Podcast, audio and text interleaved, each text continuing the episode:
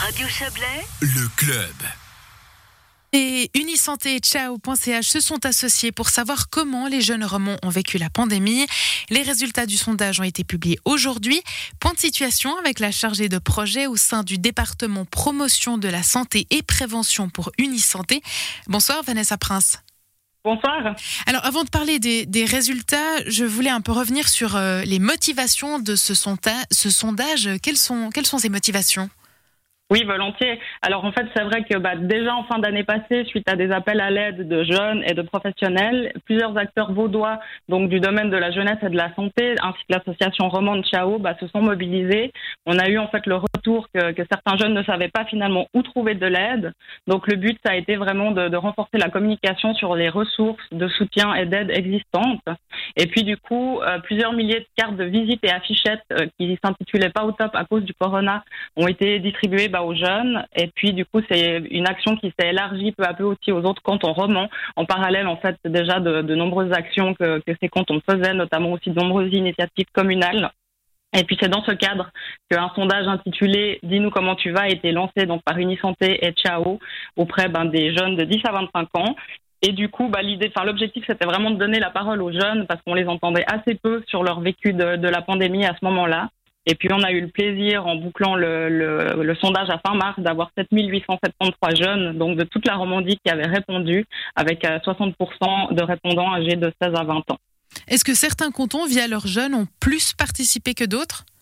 Oui, alors c'est vrai que du coup c'est aussi pour ça qu'on est parti sur une communication en fait romande parce qu'on on, on, a un peu des, des, différences de, participation. C'est notamment lié en fait justement à la, manière dont a été diffusé le sondage. C'est vrai qu'il y a, des cantons qui, voilà qui sont impliqués dans le, fait de diffuser ce sondage au niveau des écoles. D'autres bah voilà avaient déjà des actions en cours de route, donc euh, ils n'ont pas forcément repris ce sondage tel quel. Et puis c'est pour ça que du coup on a décidé plutôt de, communiquer voilà sur ce nombre total de répondants avec l'idée aussi bah voilà que c'est un, sondage qui n'est pas représentatif, on peut pas généraliser les résultats, mais c'est vraiment plutôt une image un, un, point voilà un temps zéro de, finalement de ce qu'ont vécu les jeunes pendant ces différents mois.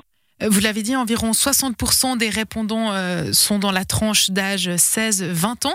Comment est-ce qu'on explique cette euh, forte participation? Alors du coup, bah, c'est vrai que le sondage, il a été diffusé de différentes manières, hein, notamment sur les réseaux sociaux, euh, au travers voilà plutôt des, canaux de Ciao.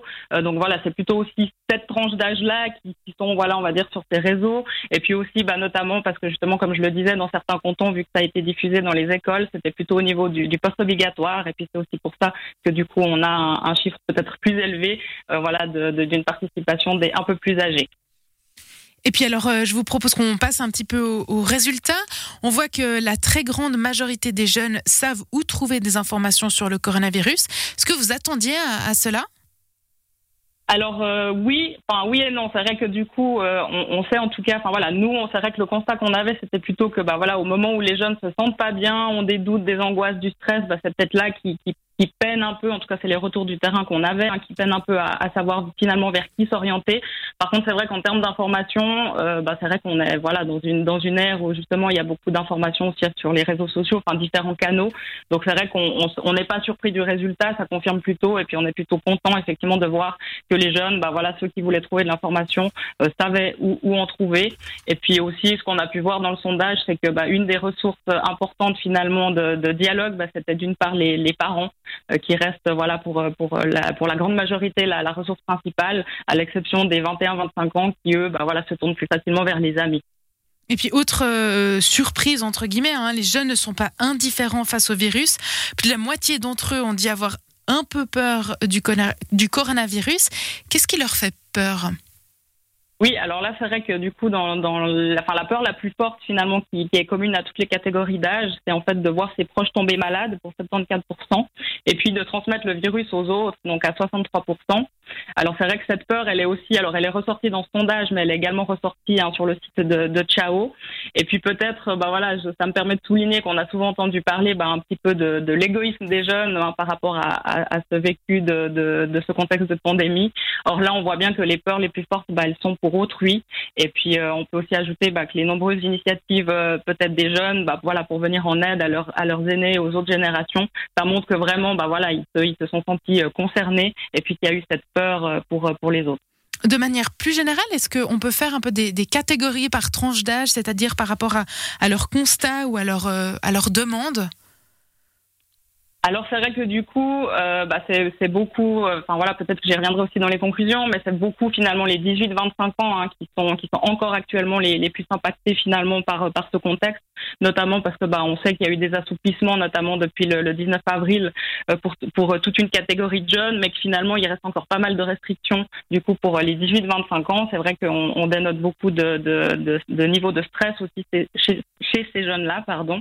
Et puis du coup, bah voilà, c'est en tout cas une catégorie d'âge sur lequel on, doit vraiment pointer euh, notre attention et puis, et puis développer des choses euh, par la suite pour pouvoir les soutenir.